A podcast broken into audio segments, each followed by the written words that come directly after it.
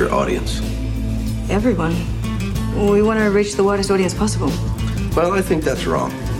Excuse me? You don't need everyone. Your problem is that you're talking broadcast. Cable is different. Cable is about one thing niche. Wakey, wakey, biatch. I kneel before no one. My name is Jenny Garth. I play Kelly Taylor on the show. Oh, that's you. Yeah. Oh, you look so much older than her. Don't go there, Jetty Jugger. Shit, it looks like CSI Nigeria in here. If Mexican Joker doesn't have flashbacks, then he doesn't grow up to become a monster. What if this is the flashback? We might be in the flashback, Dave. Maybe you're shocking the child that grows up to be Mexican Joker. Do you realize how embarrassing it is to be married to a stinker thinker? You're my wife. You're supposed to support and respect the work I do.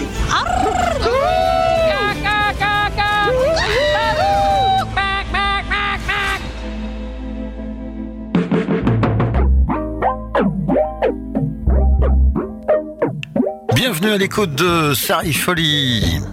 Cette émission qui vous parle série télévisée, dixième épisode déjà de la saison 7, avec l'ami Aurore. Bonsoir Aurore. Bonsoir. Bienvenue à toi, on va reprendre de bonnes habitudes, on va revoir avec toi des séries. Alors certes, pas tout à fait nouvelles cette fois-ci tout d'abord. Trois anciennes donc déjà euh, séries, enfin pas, pas toutes nouvelles en tout cas. Euh, même pas nouvelle du tout, si tu veux tout savoir. D'accord. Donc, euh, ben, c'est vrai que jusqu'à présent, euh, depuis depuis la rentrée, j'ai beaucoup parlé de nouveautés. À chaque fois, je donnais trois nouveautés, alors que tu sais que d'habitude, j'aime bien quand même aussi mettre en avant euh, les séries qui n'en sont pas à leur première saison. Et du coup, ben, euh, je me suis dit, il est peut-être temps de, rattraper les, quelques saisons que j'ai eu l'occasion de terminer et, et dont je n'ai pas encore parlé, dont trois en particulier qui, ben, tu vas euh, le comprendre, euh, méritent quand même qu'on Qu'on y s'y attarde Mhm. un petit peu. D'accord. Voilà, voilà. Même si ben, euh, tu, tu vas le remarquer tout de suite, je les ai euh, pas toutes terminées là, là, tout récemment, parce que ben, justement, Ouais, comme je te l'ai dit, D'où le terme ancien, hein, ça fait un peu, un peu dur comme terme, mais oui, on va remonter peut-être quelques mois en arrière. Voilà, exactement. Et on va commencer avec une première. Alors, je te, euh, je te l'annonce tout de suite. Mais ce sont des séries, en tout cas pour euh, les deux premières d'entre elles, la troisième normalement pas, euh, qui qui se sont simplement terminées. Donc c'est aussi pour ça que j'avais envie d'y revenir. La première, il s'agit de The Deuce. D'accord. Tu vois donc pourquoi je dis que je les ai peut-être pas terminés euh, là. euh, c'est la semaine qui vient. Donc The Deuce, euh, série de David Simon qui nous retrace les débuts du, de la pornographie dans le New York des années 70-80, si je ne m'abuse, euh, et qu'on a suivi pendant, c'était quoi, quatre saisons? J'arrive- je ne me souviens plus exactement, mais C'est bien possible. ça doit être à peu près ça. Euh, sur HBO, donc, euh, on a eu l'occasion, ben, évidemment, de d'assister à l'évolution assez nette autant du décor dans lequel euh, se trouvent les personnages, hein, parce qu'on assiste véritablement au début de la gentrification euh, de New York, euh, comme on dit, et notamment euh, du quartier dont il est question ici, de Deuce, comme comme il l'appelle. Euh, autour de d'acteurs quand même euh, plutôt prestigieux comme euh, James Franco et Maggie Gyllenhaal ou un truc dans ce genre-là. Et ben, je dois dire que c'est avec avec une, une vraie tendresse et une vraie nostalgie que j'ai vu cette cette série s'en aller sur la pointe des pieds, hein, sans, sans faire euh, de grands fracas. Euh, elle est arrivée un petit peu comme elle était venue, malgré quand même euh, un mais une saison pas pas facile. on nous a pas épargné, j'ai l'impression. Il y a certains épisodes qui sont quand même un, un peu éprouvants, même parfois un, peu choquants. Les personnages, ben, ne tournent pas tous euh, super bien. C'est le moins qu'on puisse dire. Et, et la fin laisse une tonalité quand même très très très mélancolique. Quoi, hein. Autant c'est assez particulier parce que justement on commence à une époque où euh, on a euh, des des prostituées euh, et leurs macs euh, dans les rues, euh, partout dans, dans les rues de New York. Apparemment, il y a, des prostituées qui, qui abordent les passants, les, les conducteurs, etc. Enfin, ça, le quartier, les, les quartiers n'ont vraiment pas pas l'air hyper rassurant, sécurisant.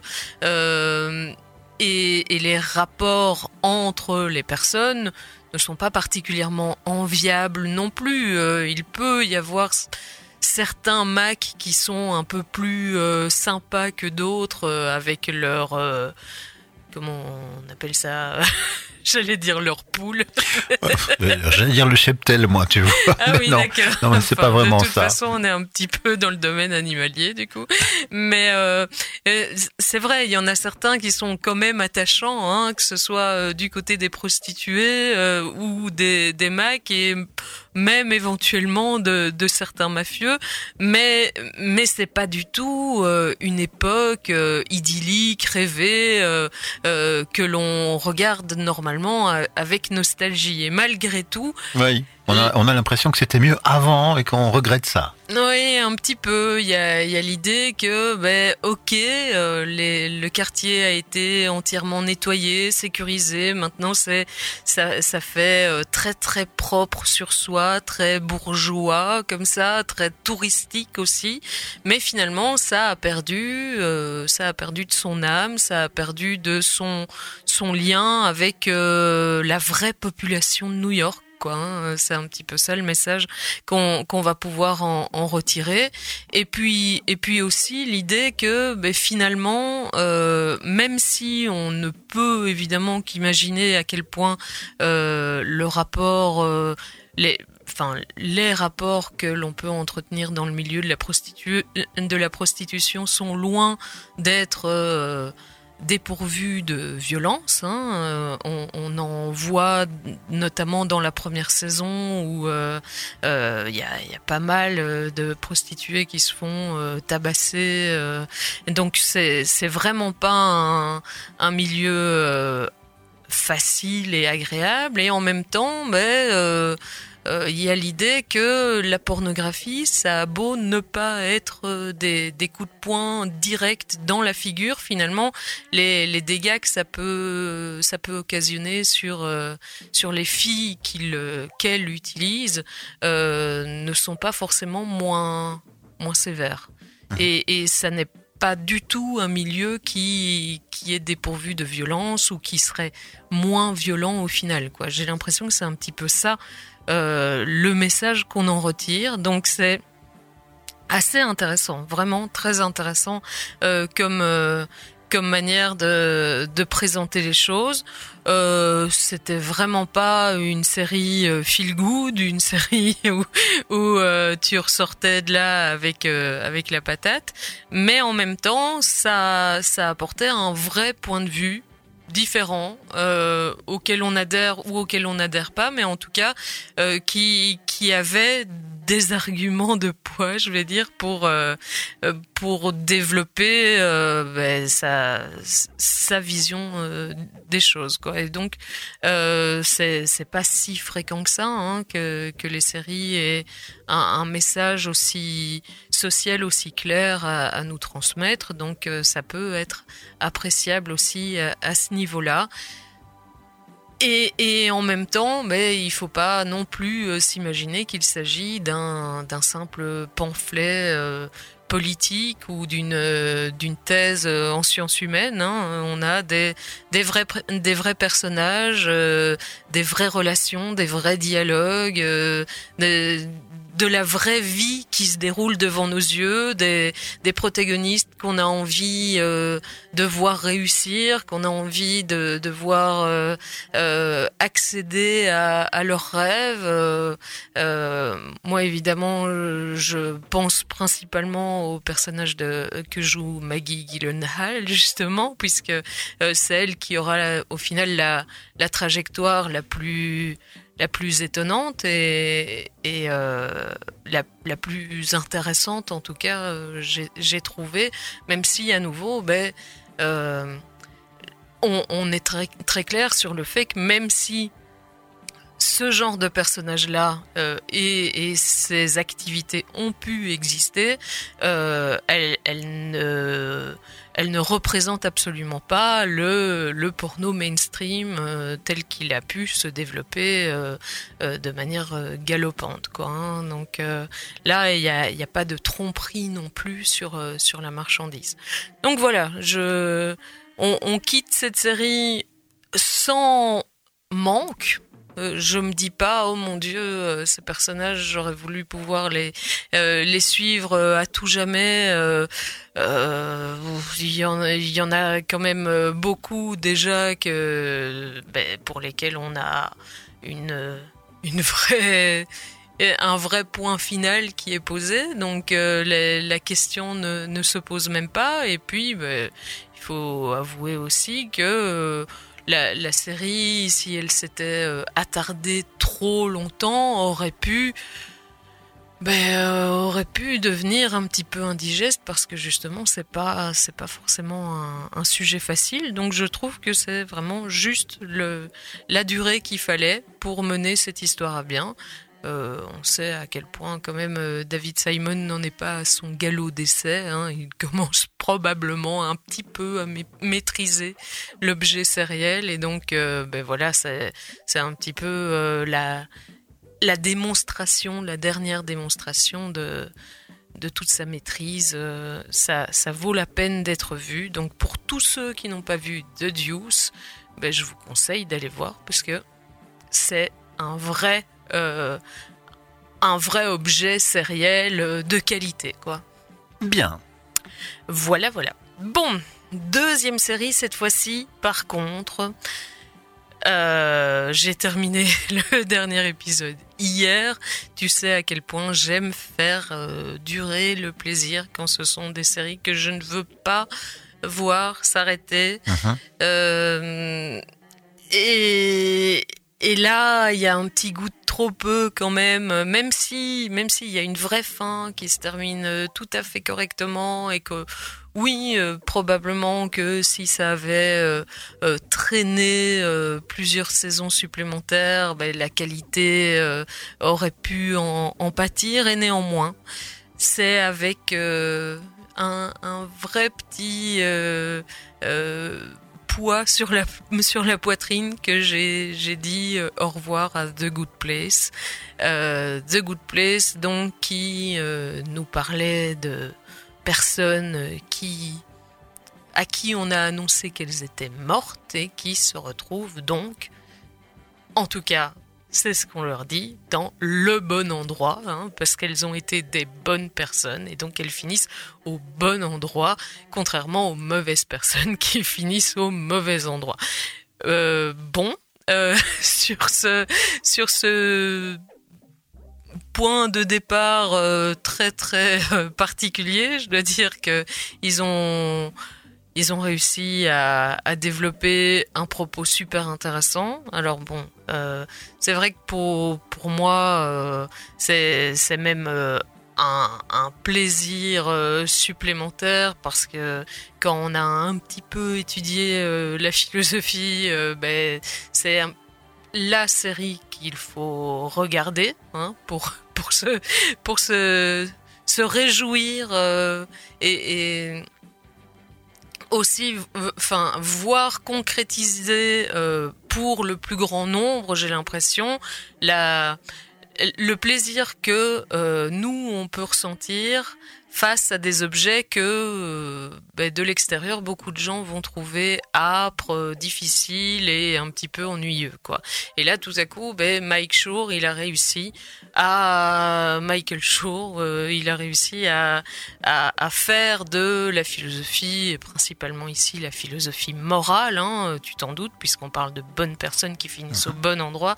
il a réussi à faire de la philosophie morale quelque chose de, de vraiment réjouissant, euh, plein d'imagination, avec des, des, personnages aussi euh, totalement euh, attachants, débordants de, de vie et d'envie, et qu'on avait envie de, de pouvoir suivre semaine après semaine. Quoi. Donc, je suis un, un, petit peu triste hein, uh -huh. de, de, dire au revoir à, à la série, mais pour euh, donc euh, avoir vu le dernier épisode, euh, je dois dire que ça n'aurait pas.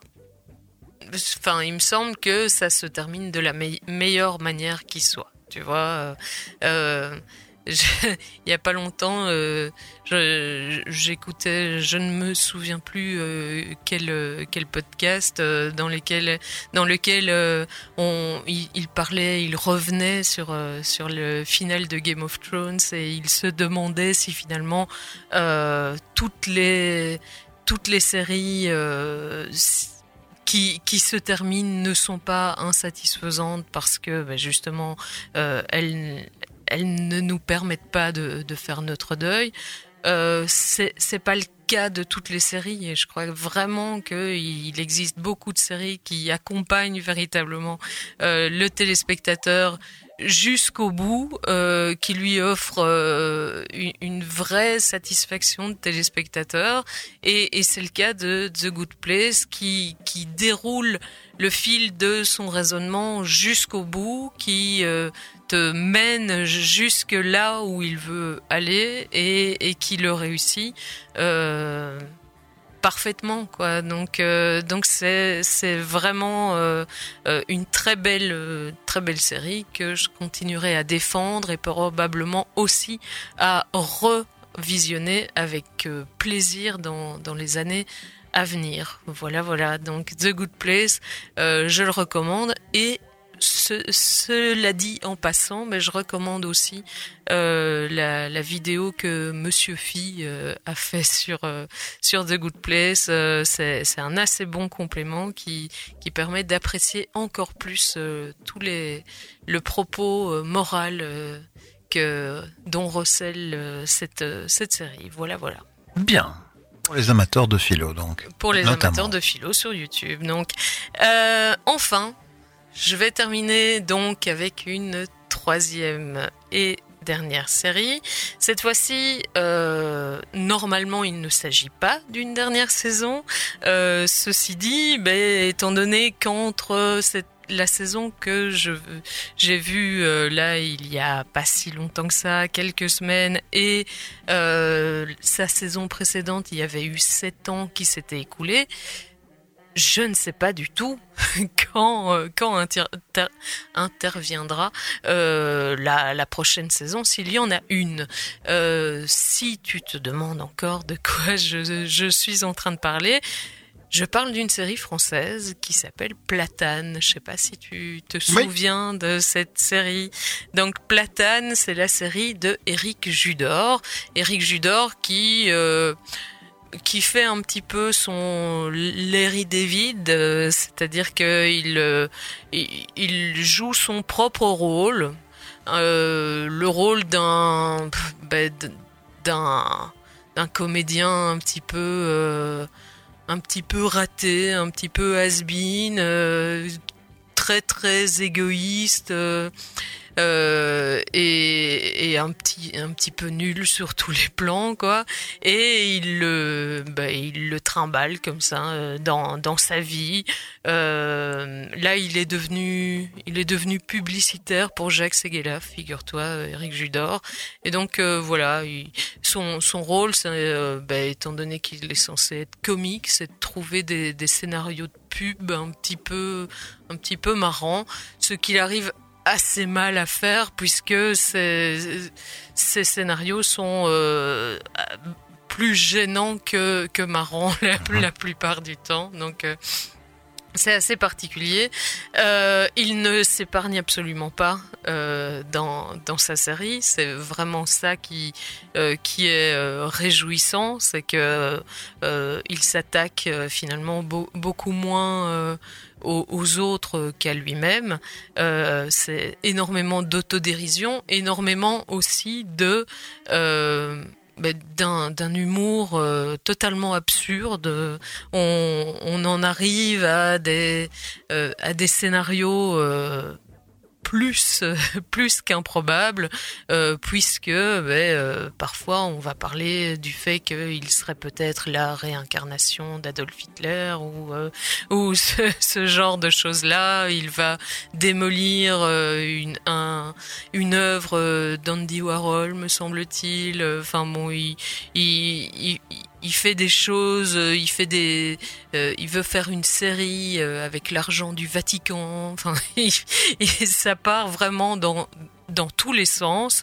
C'est un vrai festival. C'était un vrai plaisir de retrouver la série pour ben, pour moi qui avait apprécié déjà les, les deux premières et particulièrement la, la deuxième d'ailleurs que que j'avais beaucoup aimé. Euh, je sais par contre que ben, c'est pas une série qui a rencontré un énorme succès. J'ai l'impression que pour cette troisième saison, on en a un petit peu mieux et plus parlé, probablement aussi parce que ben, justement euh, le, le téléspectateur français est peut-être euh, un petit peu plus au fait de, de ce qui peut se faire en série aujourd'hui que ça n'était le cas euh, à l'époque. Et donc, ben, je crois que c'est plutôt prometteur si, si on attend une, une saison 4 dans pas trop, trop, trop longtemps, quoi. Voilà. Donc, euh, si vous voulez découvrir euh, l'univers très particulier d'Éric Judor, eh bien, allez voir Platane. Voilà. Et donc, aucune annonce sur la prochaine saison. Ah, écoute, euh, tu me connais, je ne sais pas. Bien, merci pour cette précision. Mais, de rien. Oui, mais non, tu nous dis, c'est pas, euh, ça reviendra dans, sept ans, et si ça tombe, elle est déjà annoncée, ta prochaine si saison. Si ça tombe, oui. Hein, hein? Mais j'ai jamais prétendu être journaliste. D'accord. Bon, ben voilà. Voilà. Bon, on va passer à la musique, c'est ça On va passer à une pause musicale, en effet. Ok, alors on va s'écouter Everybody Wants to Rule the World des Tears for Fears entendus dans The Deuce.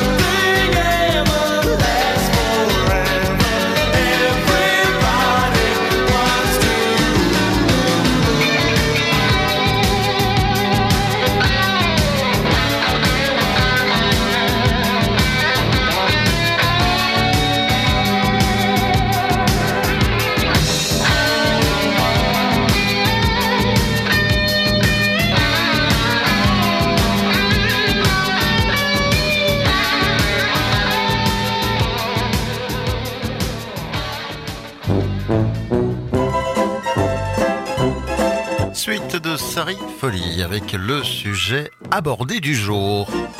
Oui, on va parler de la banalité du mal. Ah oui, le mal est banalisé.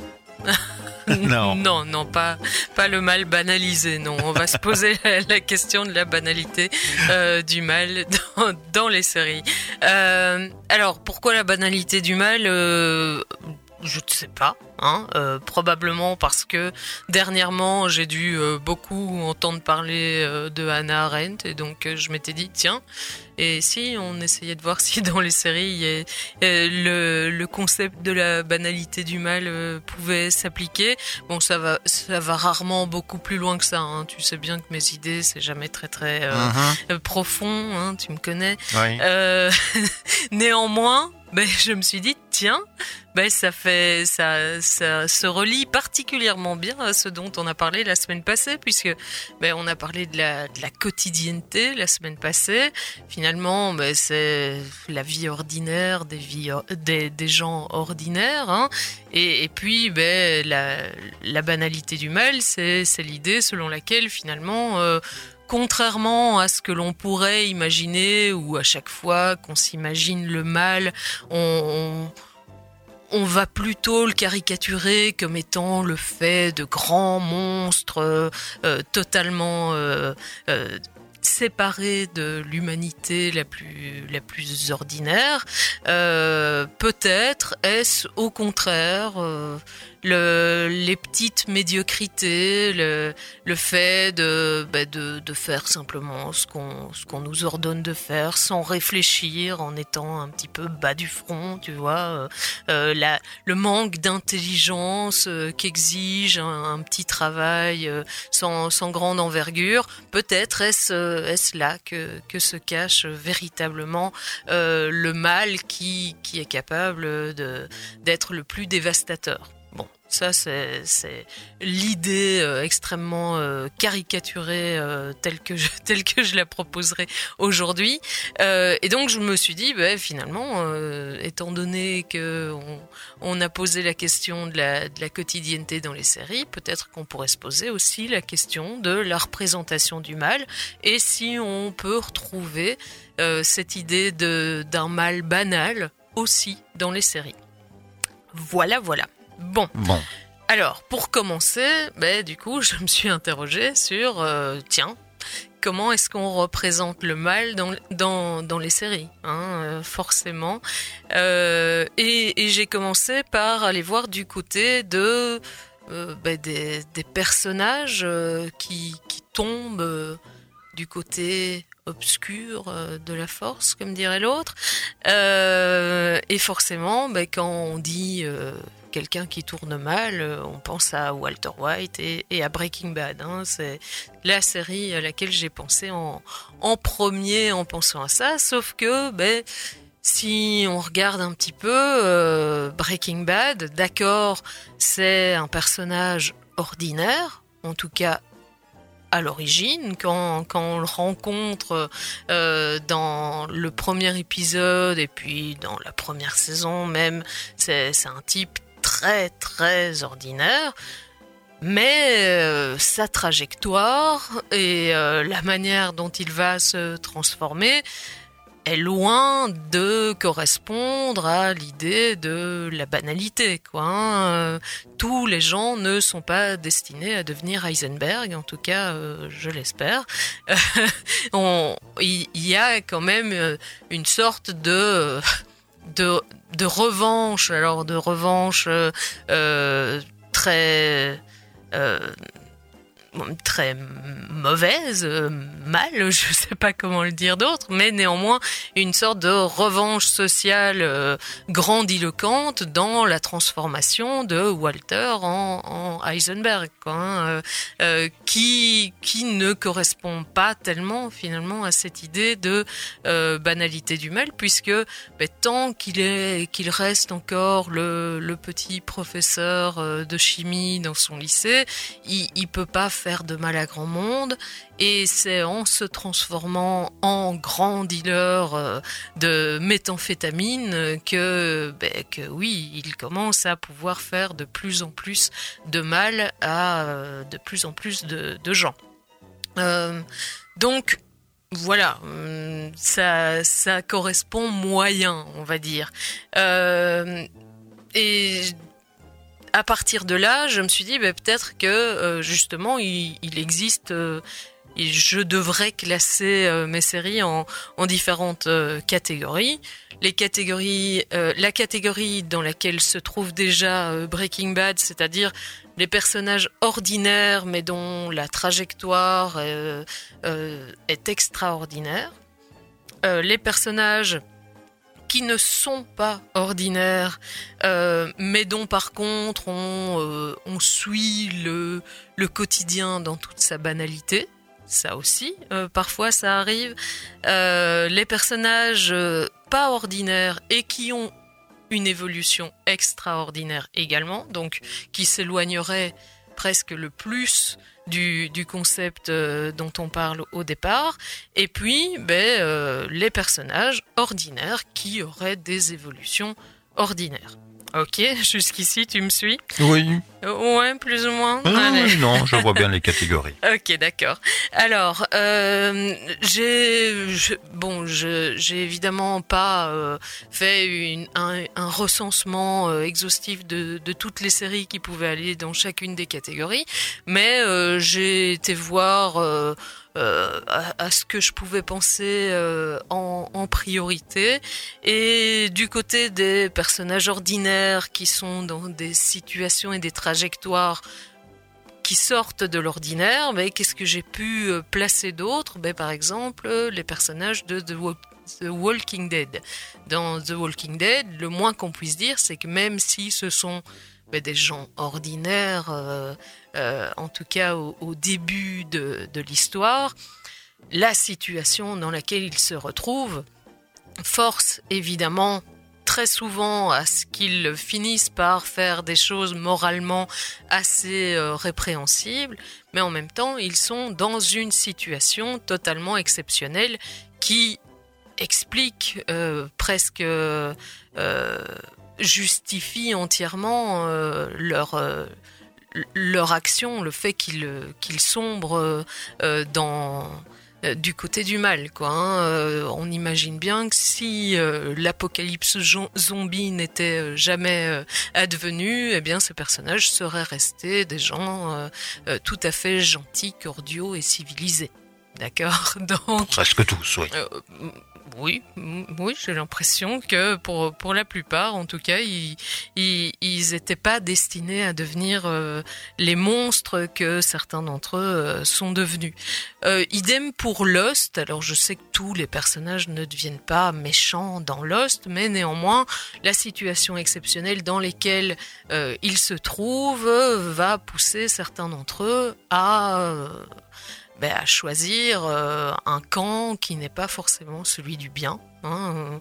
Alors euh, c'est pas moralement euh, extrêmement clair toujours. Hein, Lost, euh, est-ce que John Locke fait le, ch- le le choix du camp du bien ou le camp du mal quand il choisit de, suivre aveuglément l'île, par exemple, ben c'est une question qu'on peut encore se poser.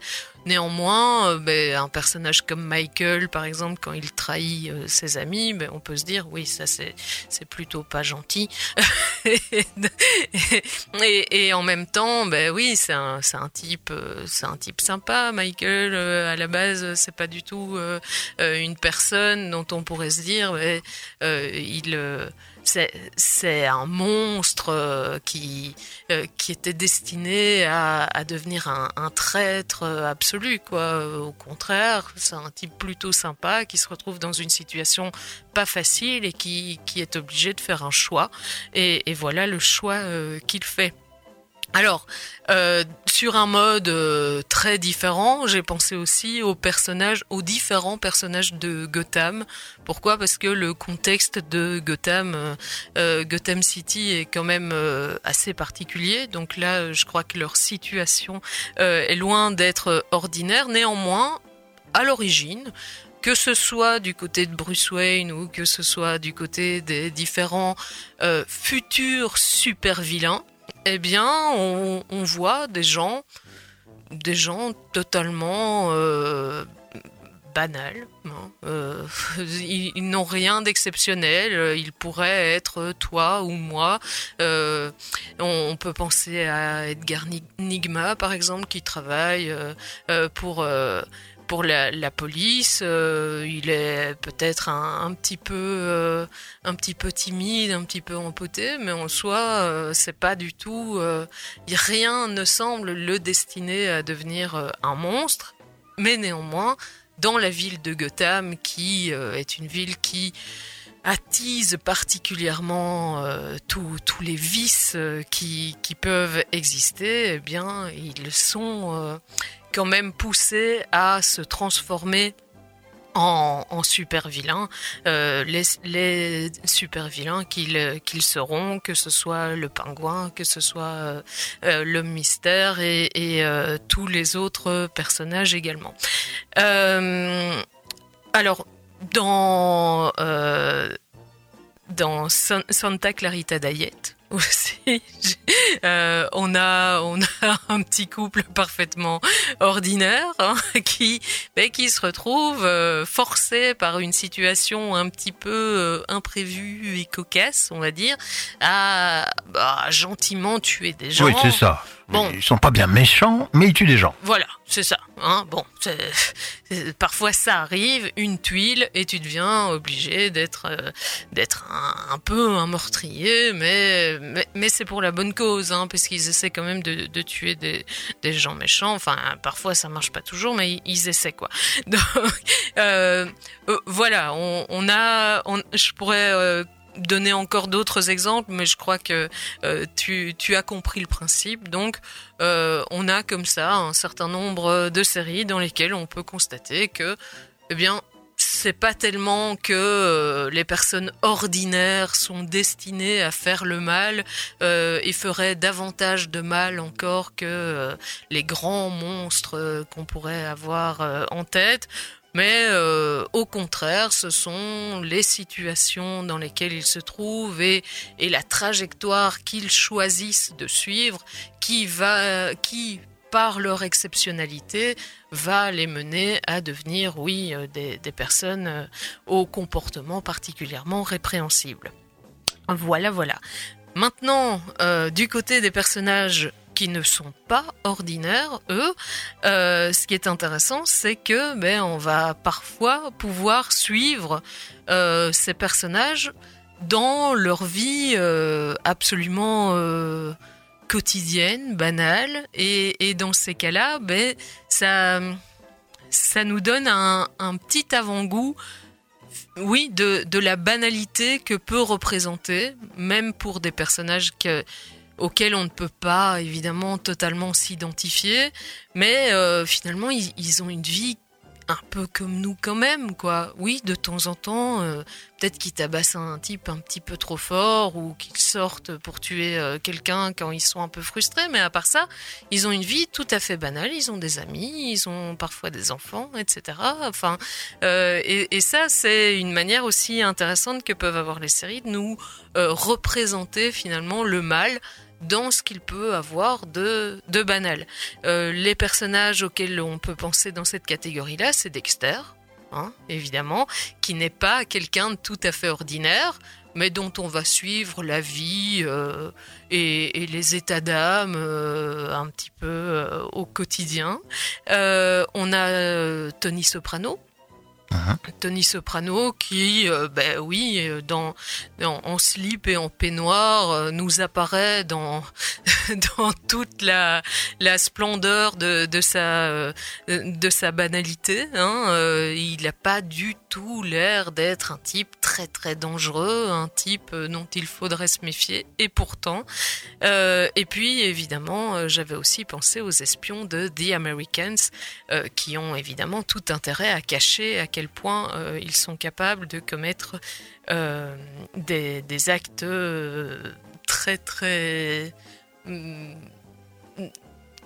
intolérable du point de vue légal. voilà, je, je, cherche mes mots. Mhm. alors, donc dans ce cas-là, ça, ça rentre pas non plus totalement dans la, banalité du mal, mais on a une autre facette. Euh, par contre, du côté des personnages extraordinaires qui ont une trajectoire extraordinaire, euh, là, c'est aussi intéressant d'aller voir ce qui se passe. Euh, et on peut penser, par exemple, au, au personnage de, ben, de Daenerys Targaryen, hein, donc euh, euh, puisque ben, puisqu'on on en parlait encore il y a, il y a, il y a quelques minutes, euh, dans ce cas-là, ben, clairement c'est pas un personnage euh, comme toi et moi, hein, c'est le moins qu'on puisse dire. C'est une grande héritière destinée à, à reprendre, euh, à régner, euh, voilà, à régner, à reprendre les sept couronnes ou que sais-je encore, euh, et, et qui et qui n'a pas une trajectoire banale non plus, puisque bah, sa trajectoire c'est justement une grande montée vers vers la puissance et, et un pouvoir absolu. Euh, ben, la seule chose, c'est qu'évidemment, euh, ce, ce, pouvoir absolu corrompt absolument, et donc elle va finir par, euh, par tourner dingo. Hein voilà, ça, ça arrive. donc dans ce cas-là, on, on, a vraiment bien davantage les, les fantasmes qu'on peut se représenter, des, des, des personnes totalement différentes de nous sur tous les points. Euh, elles n'ont ni la même vie que nous, ni euh, la même nature que nous et, ben, du coup oui elle, elle représente peut-être mieux le mal tel qu'on on peut euh, se le représenter pour pour se rassurer sur nos propres notre propre moralité on peut penser aussi évidemment euh, dans cette catégorie-là à, à, la série Mindhunter puisque ben, on va suivre comme ça des, des grands serial killers qui sont représentés ben, finalement comme, euh, des, esprits véritablement malades qu'il est intéressant d'explorer pour tout ce qu'il y a de, tordu dans, leur psychologie, hein. euh, mais en même temps mais les, voir et, euh, avoir une sorte de tête à tête avec eux, tel que nous le propose la série, c'est aussi nous les montrer dans ben, dans leur humanité finalement. Et donc, euh, à la fois, ils sont extraordinaires et à la fois, la série tend à nous montrer que peut-être qu'ils ne le sont pas autant qu'on aimerait euh, le penser à, à certains moments. Euh, mais bon, je, trouve que ce, ce jeu-là peut peut être intéressant à observer aussi. J'avais pensé à un autre personnage aussi, c'était le le personnage ben de je ne me souviens plus comment euh, comment elle s'appelle. Euh, il me semble que c'est le personnage que joue Ellen Page dans euh, Umbrella Academy qui est un personnage qui n'est pas ordinaire puisqu'il a des très très grands pouvoirs et qui n'a pas une trajectoire ordinaire non plus, puisque ben, c'est grâce à, ses pouvoirs euh, euh, démesurés qu'elle va, va euh, commettre des choses assez horribles.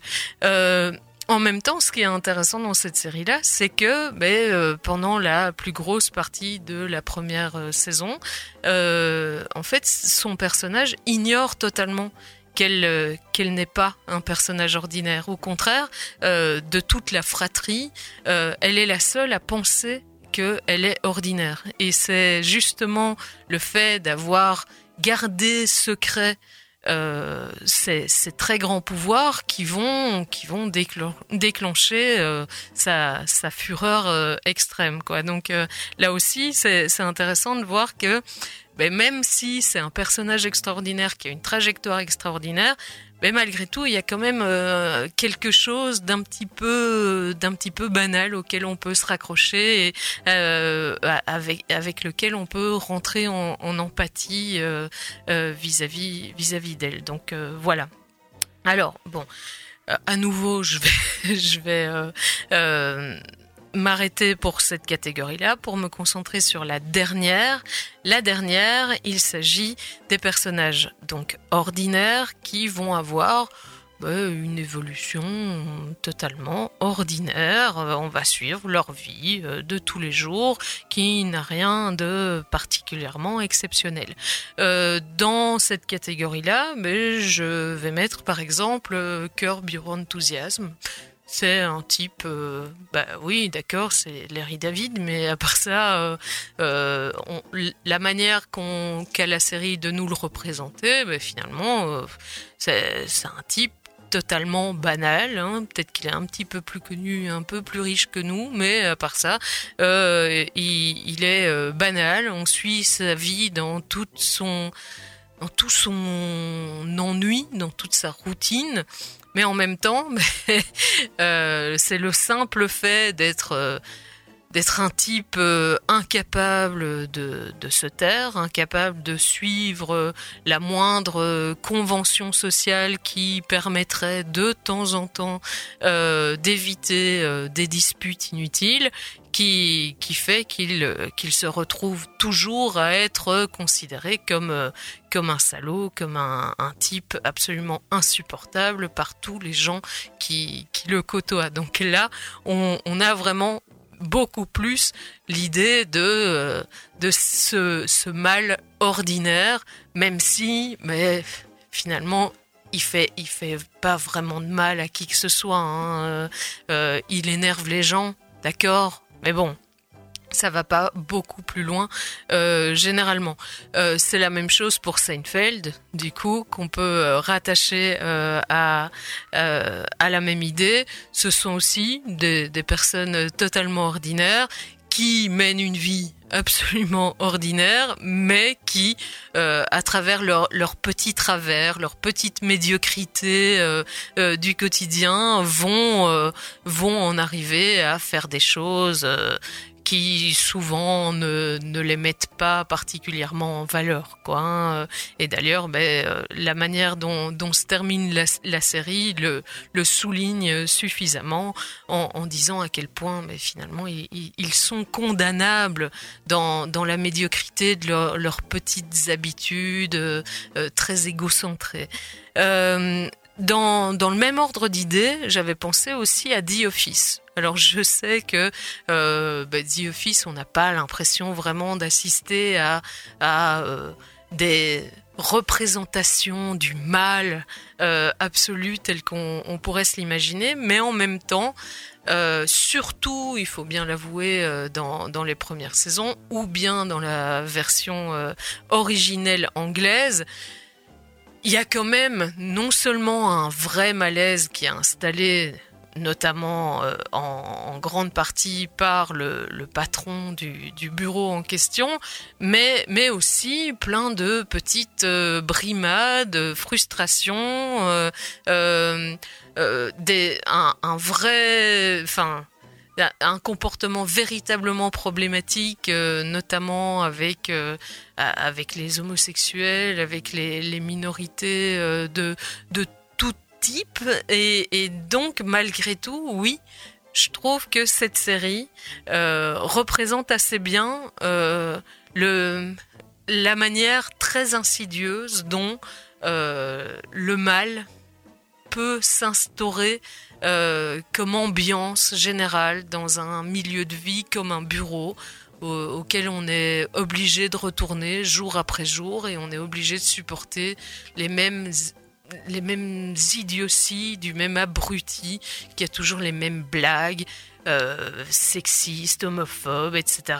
Et enfin. Euh, Évidemment, euh, Michael, Scott a, eu le don, euh, avec les saisons, de finir par se montrer sympathique, mais malgré tout, à la base, c'est quand même un, type qui est capable de, mettre les gens euh, hyper mal à l'aise et, de, ça doit être horrible en réalité de, de travailler avec, euh, avec un, un, boss pareil. Quoi, hein. donc, euh, donc je trouve que c'était quand même euh, intéressant de le souligner. Voilà. Oui. voilà, voilà. Euh, alors j'a- j'avais pensé à, à d'autres euh, d'autres exemples, peut-être pour euh, quitter le, le domaine purement de la comédie.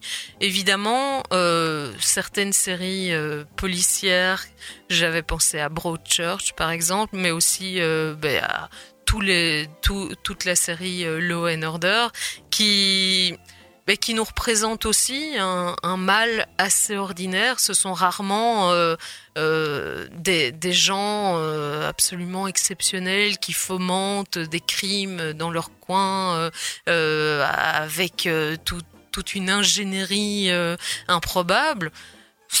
Ce- sont ben, des, des gens qui finissent, oui, par, euh, tuer quelqu'un comme ça, euh, parfois sans faire exprès, parfois euh, parce qu'ils l'avaient voulu, mais enfin, c'est toujours le reflet de, ben, de leur petite médiocrité, de leur propre euh, insécurité, de, de, de leurs petits calculs. Enfin, euh, il y a, il y a jamais grand chose de d'exceptionnel euh, qui se cache euh, derrière toutes ces affaires. De, même que dans Broadchurch, finalement, mais on, on découvre euh, à quel point euh, la, la réponse et la résolution du mystère est, est, est d'une banalité assez affligeante quoi hein. Euh, c'est vraiment euh, ce qui était tellement le- plus simple que ben évidemment ça se cachait euh, juste devant nos yeux quoi hein.